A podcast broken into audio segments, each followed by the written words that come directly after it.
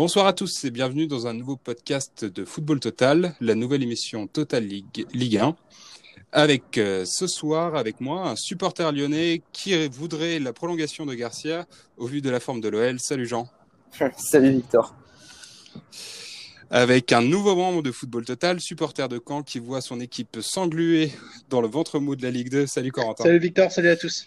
Et dans ces vidéos, il nous emmène dans le Fergie Time avec sa chaîne CM Football. Salut Christophe. Salut Victor, salut à tous.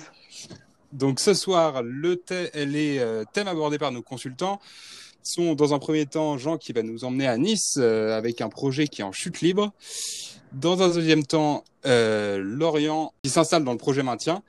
Et dans un troisième temps, Christophe conclura avec un retour sur le classique de Ligue 1.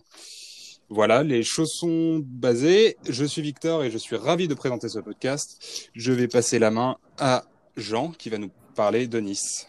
Euh, donc euh, oui, aujourd'hui je souhaitais évoquer le, cas de Nice, euh, car Ineos ils sont arrivés avec euh, beaucoup d'ambition et je voulais vous expliquer un peu comment et pourquoi le gym est descendu aussi bas.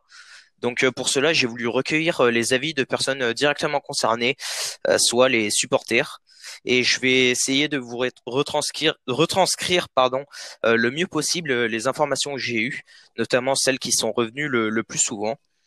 Et donc, euh, l'OGC Nice s'imposait cet après-midi, cet après-midi, ce week-end, pardon, par trois buts à rien, avec une belle prestation. Euh, ce qui n'est pas à nier certes, mais euh, les Niçois sont bien en deçà des ambitions affichées en début de saison et même du niveau qu'ils avaient en 2016 et 2017. plusieurs facteurs sont responsables à cela, à ce recul de la hiérarchie des clubs français, si je puis dire, et, je tiens à vous en faire part.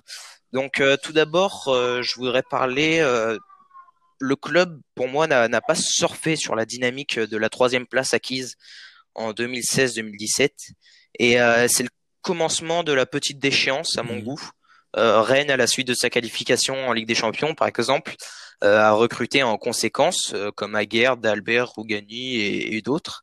Même si ce n'était pas les meilleurs choix, il y a eu de l'ambition et des transferts élevés.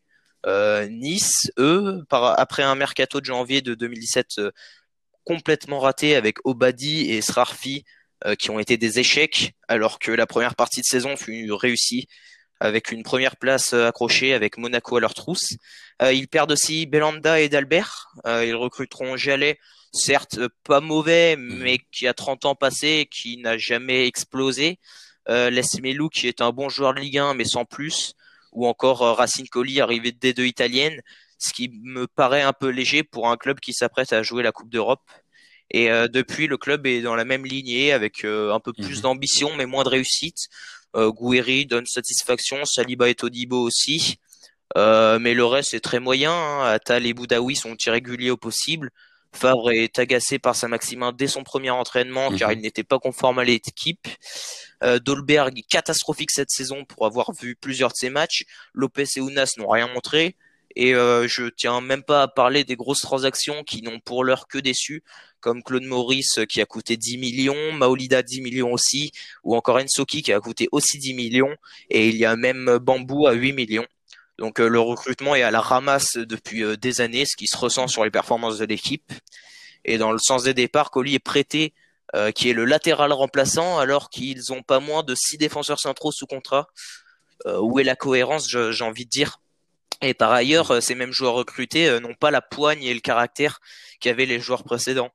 certes, Balo et Ben Arfa étaient parfois difficiles à gérer. Mhm. même même Ben Arfa l'a prouvé dans d'autres clubs, mais Puel et Favre ont, su le faire et d'une façon moins extrême. Les séries Pereira, Dalbert, Souquet ou Belanda ne lâchaient jamais rien sur le terrain. Euh, ils avaient cette envie, cette, euh, cette niaque. Euh, aujourd'hui, cet effectif construit par Fournier est trop jeune à mon goût, donc il, y a un manque de caractère, un manque de réaction après un coup dur, et il y a qu'à voir les séries négatives. Hein. Nice s'enfonce à chaque fois. Mhm. Et le deuxième point que je souhaiterais aborder, c'est le centre de mhm. formation qui est défaillant. Euh, en 2015-2016, euh, j'ai eu ces informations-là euh, par le, le biais des, des supporters niçois. Le club terminait deuxième de, de CFA et apparemment, nous pouvions voir du jeu et une, une équipe prometteuse. une génération est sortie après ça et même avant. Mmh. je peux citer Burner, Cardinal, Cosiello, Honorat, Benrama, Sarr. D'ailleurs, certains d'entre eux n'ont même pas eu leur chance au gym. Une faille de ne pas faire jouer les jeunes, comme Pelmar actuellement. Sarr, lui, il est parti libre après 100 matchs pour prendre Bambou à 8 millions d'euros, ce qui me paraît un peu incohérent et décevant. Et depuis, le, centre de formation ne fonctionne pas. Personne n'est sorti. Euh, après, il faudra suivre l'évolution sur les prochaines années, mais c'est quand même assez décevant euh, vu les, performances en quelque sorte euh, qu'il y avait il y a quelques années. Et donc, j'en viens à mon dernier point, euh, qui est la communication.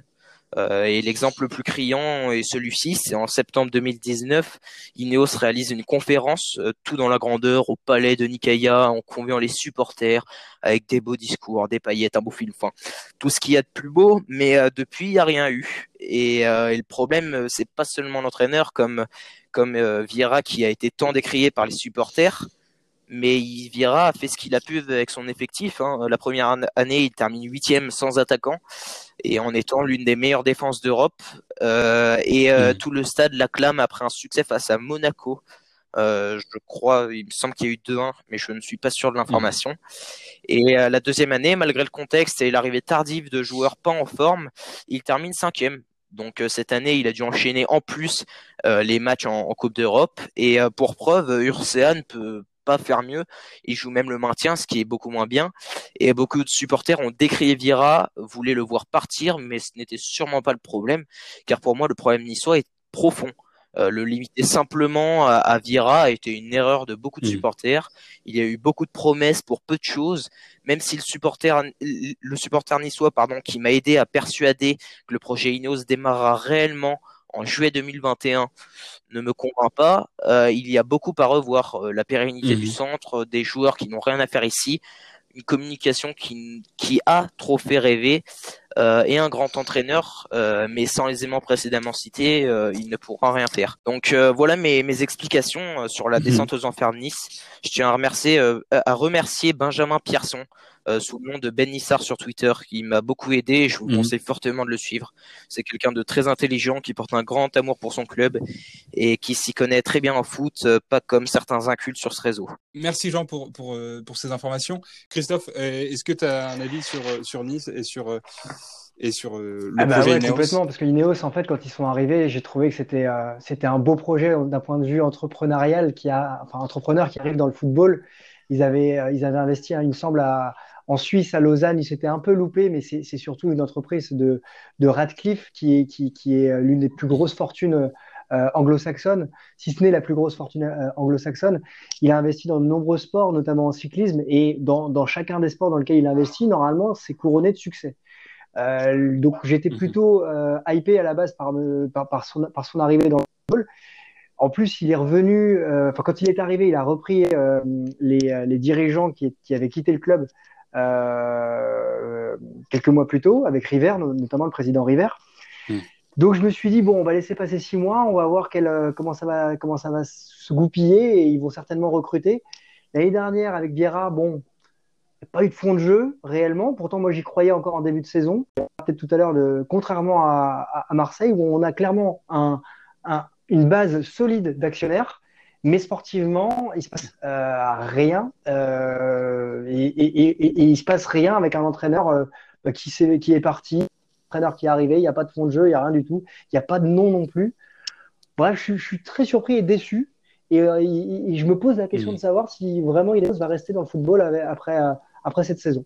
Voilà. Ok, bah, merci Christophe. C'est vrai que je peux te rejoindre un peu sur sur sur tes points que tu avances. Il faut peut-être rappeler que bon, euh, un projet euh, dans le foot comme ça, euh, sur le long terme, ça peut être dur à, à, mettre en place, et surtout quand tu arrives comme ça sur sur un championnat, on va dire entre guillemets majeur mmh. d'Europe, avec une équipe qui était toute jeune et moi, il y en a beaucoup qui ont incriminé euh, Patrick Vieira euh, lors de, de, son passage à Nice.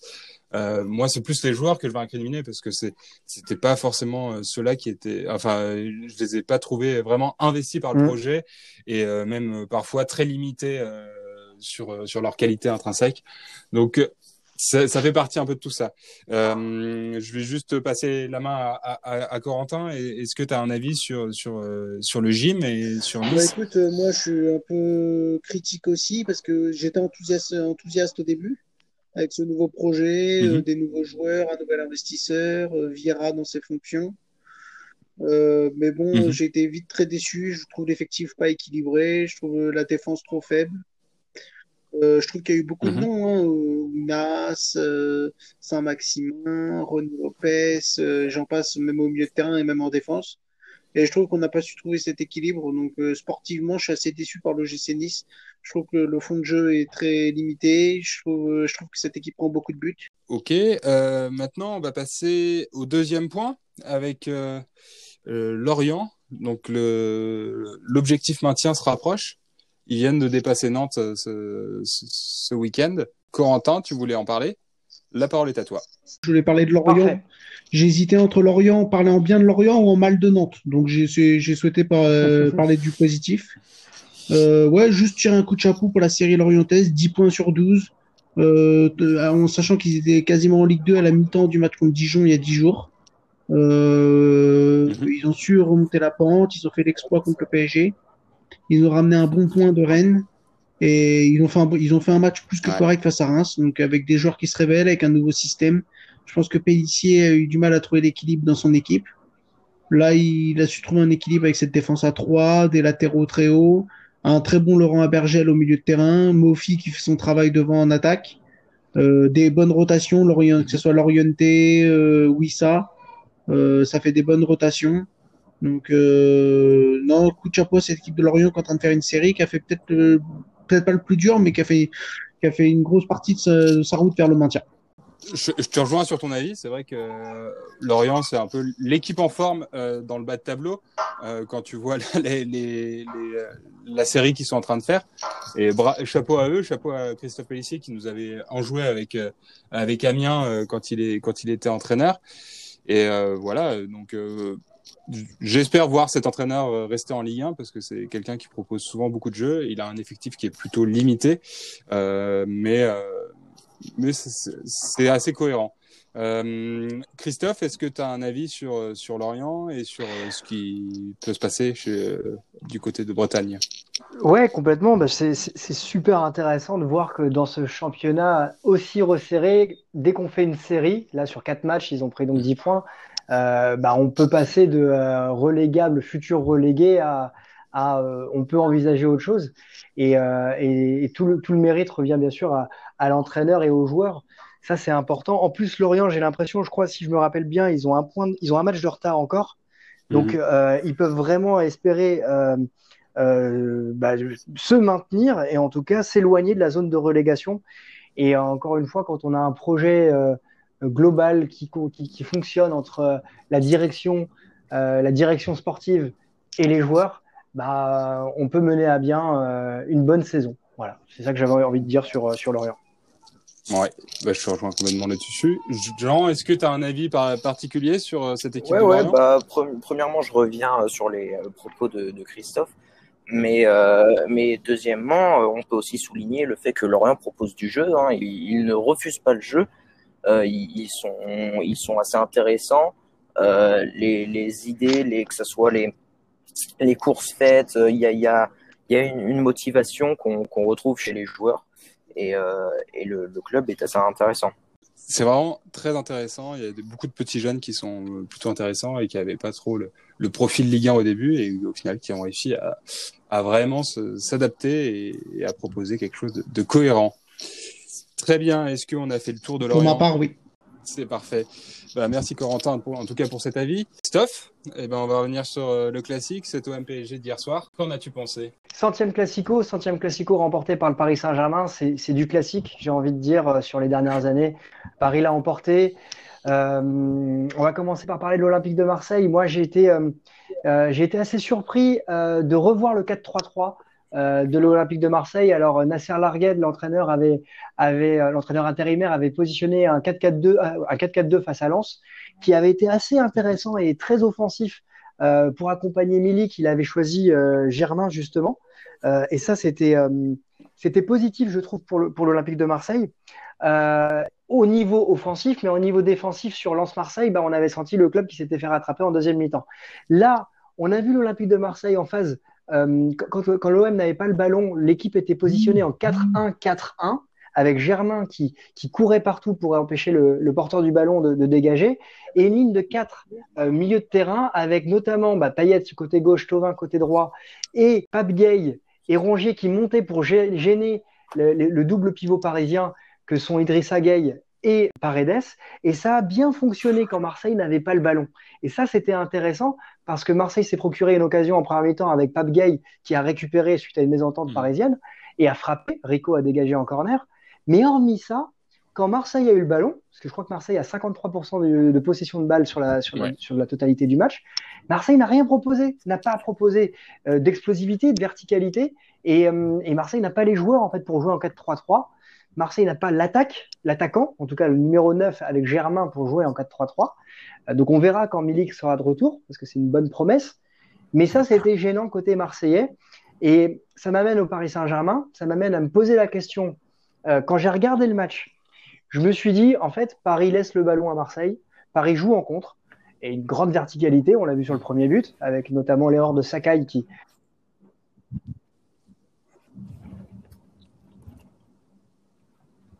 Ah, on t'a perdu, Christophe. Tu, ouais. tu m'as perdu où? Ouais. Je suis juste à l'erreur de, Sakai, euh, qui, euh, qui, qui d'abord de, de, Rongier, en fait, Rongier qui, qui tombe comme une paille sur, euh, euh, sur le contact avec Verratti, puis ensuite Sakai qui court vers son but au lieu de courir vers Mbappé. Résultat, il est en retard. Et donc je pensais que Paris allait jouer en contre, naturellement. Mais en fait, non. En fait, quand on écoute la, déclaration de Marquinhos à la mi-temps, bah, Paris s'est fait dépasser par le jeu marseillais, entre guillemets dépassé. Et ça, ça m'a surpris. Et en deuxième mi-temps, bon, Paris avait le pied sur le ballon. Paris aurait pu obtenir un ou deux pénalties. Le score aurait été plus lourd. Mais je me pose la question de savoir si Paris, en fait, a joué euh, avec le frein à main, en sachant qu'il y avait d'autres échéances, notamment le match à Barcelone la semaine prochaine Ou alors, est-ce que Paris a joué limité? Donc, c'est une vraie question que, que, je me pose et qui peut ouvrir le débat sur, sur la suite. En tout cas, Paris a gagné, Paris rejoint le trio de tête. Ça, c'est un, un, vrai point à, à, Enfin, reste en contact du trio de tête. Ça, c'est un vrai point à garder en tête. Mmh. Euh, voilà, mais, mais, mais, je m'interroge sur le fond de jeu parisien, et puis on peut débattre de l'Olympique de Marseille, puisqu'il y a tellement de choses à dire. Bah, c'est sûr que en tout cas, en ce qui concerne, mais en toute honnêteté, j'ai vu Marseille un peu légèrement supérieur, euh, en tout cas sur la première mi-temps, mais qui se sont fait punir euh, sur deux euh, bah, euh, contre pour le premier but et euh, attaque un peu plus un peu plus placée, on va dire, sur le deuxième, qui est très chanceux, met la tête en, arrière de d'Icardi. mais Marseille m'a plutôt impressionné et surtout a réussi euh, à, dominer ce milieu de terrain parisien. Et, mais par contre, je reste assez euh, intéressé euh, par ce 4-4-2. C'est vrai que là, il n'y avait pas Milik. Et je trouve que Germain apporte beaucoup plus qu'un Benedetto. À voir si on peut associer les deux, Germain Milik, dans la durée qu'est-ce que ça peut donner? Donc voilà, moi c'est plus un truc, quelque chose comme ça qui, qui me fait retenir. Et euh, sinon, bel entraînement d'extérieur du pied de, de, de Dimitri Payet sur tout le match. C'est clair, c'est clair, clair. Mais, ça, mais à un moment, faut qu'il faut qu'il arrête quoi. Pas vu. Sinon, il va arrêter pendant quelques matchs parce qu'il a été expulsé. Donc, un peu ça. Donc voilà. Euh, je, reviens pas sur l'arbitrage parce que ça sert à rien et, et, et voilà, la vidéo ouais. était censée amener de la justice. D'accord. Donc voilà. et euh, Corentin, est-ce que tu as quelque chose à rajouter euh, sur euh, ce match? Que Oui, bien sûr, je l'ai vu. Je suis d'accord avec vous. Euh, je trouve quand même que le PSG manque de maîtrise globalement. Euh, je trouve que c'est une équipe qui mmh. subit beaucoup de situations, pas vraiment d'occasion, mais de situations. Euh, on a quand même vu un Paris Saint-Germain derrière ouais. avec et sans Marquinhos. De la tête, il prend tous les ballons, c'est le taulier ouais. dans l'alignement. Au milieu de terrain, j'ai trouvé ça assez équilibré, mais je trouvais qu'il y avait quand même des vagues marseillaises par moment. Mmh. Après, c'est une équipe qui a été très efficace hier soir. C'est une équipe qui était très, à chaque fois qu'ils sortaient en compte, ouais. ils étaient très dangereux. Donc, euh, par l'intermédiaire d'Mbappé notamment. Euh, ouais, comme je disais, l'efficacité. Après, côté Marseillais, c'est vrai que dans l'état d'esprit, ils étaient dans le coup. Euh, mais dans le jeu, c'est trop, trop inoffensif, c'est trop, c'est trop juste au niveau du jeu.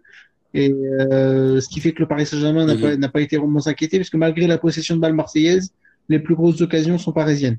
Donc, euh, on voit quand même que c'est la lecture que j'ai de ce match-là. Oui, bah, je te rejoins, je te rejoins totalement. Euh, après, Jean, est-ce que tu as pu voir le match? Est-ce que tu as pu euh, euh, voir à peu près les mêmes choses que nous? Oui, oui, bah, je suis globalement d'accord avec vous. Après, je tenais à mettre en avant l'inexistence totale de, de l'attaque marseillaise. J'étais un peu surpris et d'ailleurs, pour en faire un, une petite aparté, j'ai trouvé Tovin absolument pas concerné dans ce match. Euh, il semblait un peu nonchalant et, et ne, ne, pas être très, très intéressé. Et, euh, et sinon, je vous rejoins, c'est quand même positif pour Marseille au, vu de leur dernière performance. Et euh, après, à voir comment ça évolue. Et, et, et, je tiens aussi à te rejoindre, je voulais le, le souligner aussi, mais que, euh, que Germain a été assez intéressant et beaucoup plus intéressant que Dario Benedetto. Ouais, je bah, sais pas si Christophe, tu veux rajouter Moi, je suis inquiet pour l'OM. En fait. Moi, je suis inquiet pour l'OM parce que l'OM se retrouve 9 du championnat à deux matchs en retard. Euh, que dans, son, dans ce championnat à, à, série, comme on a dit tout à l'heure, bah, euh, dans deux matchs, Marseille peut se retrouver 15e euh, du championnat. Qu'il y a du fond de jeu, peut-être que Marseille a mouillé le maillot, a été ambitieux, a gêné le Paris Saint-Germain. Mais, je suis, mais, mais on peut pas se contenter de ça. C'est l'Olympique de Marseille quand même. C'est pas euh, sans, sans, porter injure à d'autres clubs. Ça reste l'Olympique de Marseille et et, euh, et, et, Germain, on, est, on apprécie sa débauche d'énergie dans ce 4-3-3. Mais comme tu l'as dit, Jean, tout à l'heure, euh, l'attaque a été inexistante. Payet, il a fait que des extérieurs du pied. Tovin, il a été, euh, euh il a été, il, bon, il, il s'est pris un tampon par Paredes au bout de 15 minutes. Ça l'a séché, on l'a plus revu. C'était fini. Après, il a repris un tacle. C'est deuxième lame, c'est fini. Donc il y a un moment, s'il veut jouer à l'AC Milan, bon, euh, il va se frotter, il va se frotter hein, même euh, aux, joueurs, aux joueurs italiens. Donc moi je suis inquiet. Je je vois pas euh, comment Marseille va va, va, va s'en sortir cette saison. Je vois pas. Euh, enfin, Marseille a quand même vu une crise, donc déjà une crise sportive au niveau des points. C'est une seule victoire sur les dix derniers matchs en mm. Ligue 1. Vu une crise euh, de dirigeants. On mhm. parle de la vente OM, on parle quand même d'une manifestation des supporters à l'encontre de Jacques-Henri Hérault. Euh, on a un président à Marseille qui est inexistant, comme son attaque complètement. Hein, il fait des déclarations euh, en communiqué de presse. Voilà, il y a, y a, Longoria qui a fait un semblant de mercato cet hiver. Donc maintenant, on va voir ce que ça va donner sur le terrain. Mais moi, je suis inquiet pour l'OM quand même. Enfin, ça reste l'Olympique de Marseille et, il y a, y a, y a 10 matchs, Marseille était euh, potentiellement, avec deux matchs en retard, euh, dans le podium de la Ligue 1. 10 matchs après, Marseille se pose la, on la question, est-ce que Marseille va, va pas finir dixième? Là, euh, dimanche, c'est Bordeaux-Marseille.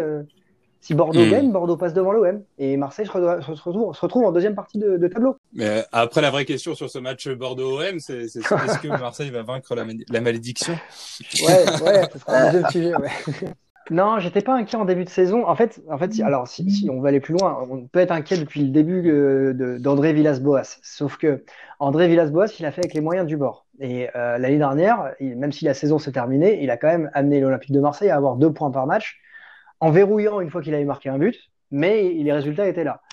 Ça fait partie des entraîneurs, et je pense aussi, euh, je pense que ça c'est un problème français, de joueurs français, qui arrivent à faire une saison euh, euh, à 110%, ou peut-être, on va dire, à 100% avec un, entraîneur. Et la deuxième saison, s'il faut reproduire les efforts, dès lors qu'il y, a quelque chose qui se passe, il y a un rouage qui est cassé, ces joueurs-là lâchent. Tu rajoutes à ça euh, le problème de, prolongation, le problème de Payet qui avait dit on tient les gars, on, baisse nos salaires et puis lui qui va négocier son, salaire euh, pour deux saisons supplémentaires. Tu as une cassure dans le vestiaire, tu as au premier accro en Ligue des Champions des joueurs qui ne croient plus au projet, entre guillemets, euh, Villas-Boas. Et là, tu as une Mais pour autant, en Ligue des Champions, Marseille s'est cassé la gueule. En Ligue 1, Marseille a tenu quand même, a réussi à gagner des matchs. Et le tournant du championnat, à mon sens, pour Marseille, c'est l'expulsion de Pape Gay à Rennes. Marseille mène 1-0. Il y a une certaine injustice à ce moment-là. Et tu as des clubs pour qui l'injustice, bah, tu vas te battre à 300%. Là, tu mélanges, euh, je pense, des joueurs qui étaient crevés, euh, et, et, fatigués moralement, une injustice, et ils ont lâché. Et le match d'après, c'est Reims de mm. mémoire, il y a 1-1. Euh, voilà, et là, et là c'est la, la, descente. Parce que Marseille venait de battre Monaco quand même après avoir été battu par Manchester City. Ouais. Et là, c'est fini. Donc, euh, donc l'inquiétude, pour répondre à ta question, oui, il y a une inquiétude depuis le début du championnat, oui. sur le fond de jeu, clairement. Mais, mais, mais. Oui, c'est ce, que je, ce que je voulais mettre en avant. Ah ouais, de le fond de jeu, mais clairement, même depuis un an et demi. Mais de toute façon, à Marseille, depuis, depuis, ah, je vais pas faire le, vieux con, mais depuis Bielsa. Je, je te rejoins un peu, Christophe. Jeu, euh, Vraiment. C'est la première année. C'est ça le problème. Quand en fait. Bielsa, c'est la seule année où je me suis dit, euh, on va pas, on, Paris ne peut pas avoir le titre euh, si jamais on, euh, si Marseille continue à gagner ses matchs, euh, voilà. Et puis il y a eu ce match face à Lorient encore une fois. Lorient qui peut être le coupeur de tête et, et, qui ouais. le ouais, match ça, à, ça, à, à Vélodrome où ils perdent 4-2, 5-3 ou 4 5-3 non? Ouais, c'est un truc comme ça. 4-2 ou 5-3 ouais, et, euh, ça. et après c'était la dégringolade où les joueurs bah encore une fois, on les retrouve, des Tovin, des Paillettes, euh, ont lâché un peu Bielsa et, et, et se sont et l'OM s'est un peu scratché à la fin. Donc voilà. Ok. Bah, clair, merci beaucoup en tout cas à vous trois pour euh, pour ce podcast. C'était un plaisir de vous recevoir et merci pour vos avis. Merci à vous. C'était- C'était hyper intéressant. On se dit à, à la semaine prochaine et euh, à bientôt Salut. sur euh, sur Football Total. Salut les gars.